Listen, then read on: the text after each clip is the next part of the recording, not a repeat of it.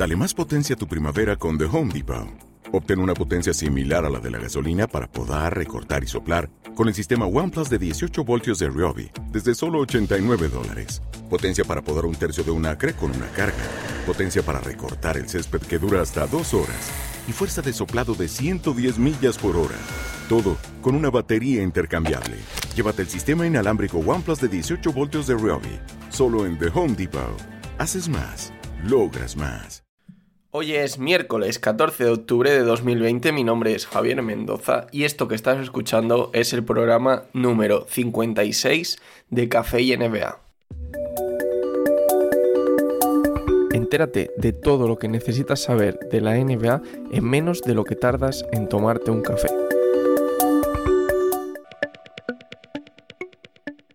Hoy os voy a contar toda la actualidad relacionada con los entrenadores de la NBA ahora mismo y al menos hasta que se cierre el calendario de vuelta de la liga es donde se centran la mayor parte de noticias y donde está además la mayoría de incógnitas.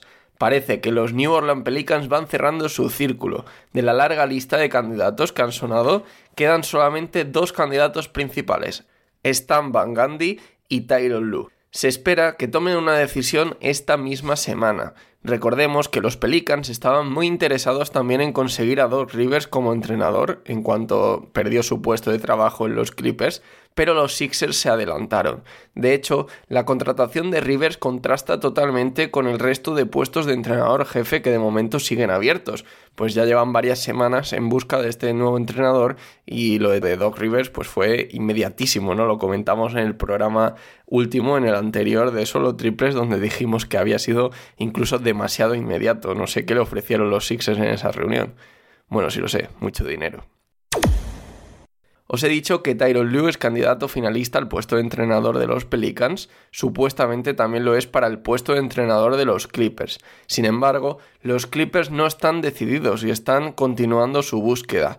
De hecho, la última noticia que relacionaba a Lue con los Clippers era para decir que es probable que los Rockets, ojo a esto, le ofrezcan el puesto de entrenador a Lue antes de que Los Ángeles Clippers terminen de entrevistar a sus candidatos y los Clippers no van a decidir quién es su entrenador, no van a hacer ninguna oferta hasta que terminen con todas las entrevistas. Si al final va a ser verdad lo de Tyron Lue y va a encontrar un equipo y de verdad es el favorito y demás, pues eh, no sé qué queréis que os diga. Eh, no lo entiendo. Sin embargo, si Tyron Lue no encuentra banquillo esta temporada, definitivamente estaremos hablando de que tiene el mejor agente de la historia, porque es que ya no solo ha salido en los rumores de todos los equipos, sino que ha sido el favorito para el puesto de entrenador de todos los equipos. Y bueno, hablando de lo de los Rockets, que supuestamente le van a hacer esta oferta a Tyron Lue ya, salvo que la entrevista que van a tener hoy con Jeff Van Gundy, que es el otro candidato que manejan los Rockets, vaya mejor de lo que fue la de Tyron Lue, que supuestamente fue muy muy bien. Ojo, es Jeff Van Gundy el candidato a los banquillos de los Rockets y Stan Van Gundy el candidato al banquillo de los Pelicans. O sea, son los dos Van Gundy, pero no son la misma persona. Tenerlo claro que yo de primeras me he confundido. Seguimos sin tener ni idea de cuándo comenzará la próxima temporada de la NBA, pero al menos parece que las cosas empiezan a esclarecerse un poquito, que podemos empezar a hacer juegos de calendario. Lo que sí ha anunciado la NBA es que va a tomar la decisión con 8 semanas de antelación, o sea, va a hacer un calendario que al menos sea de 8 semanas de duración antes del comienzo de la liga. Dicho de otro modo, si finalmente se deciden por el 18 de enero, que es el día de Martin Luther King, y el último día que se ha hablado que puede empezar la NBA, la NBA debería confirmar esta fecha como muy tarde el 23 de noviembre. Hablando de la próxima temporada, la NBA estaría planteándose hacer ciertas burbujas o cambiar el protocolo de alguna forma, haciendo que los jugadores viajen menos y jueguen más partidos semanalmente.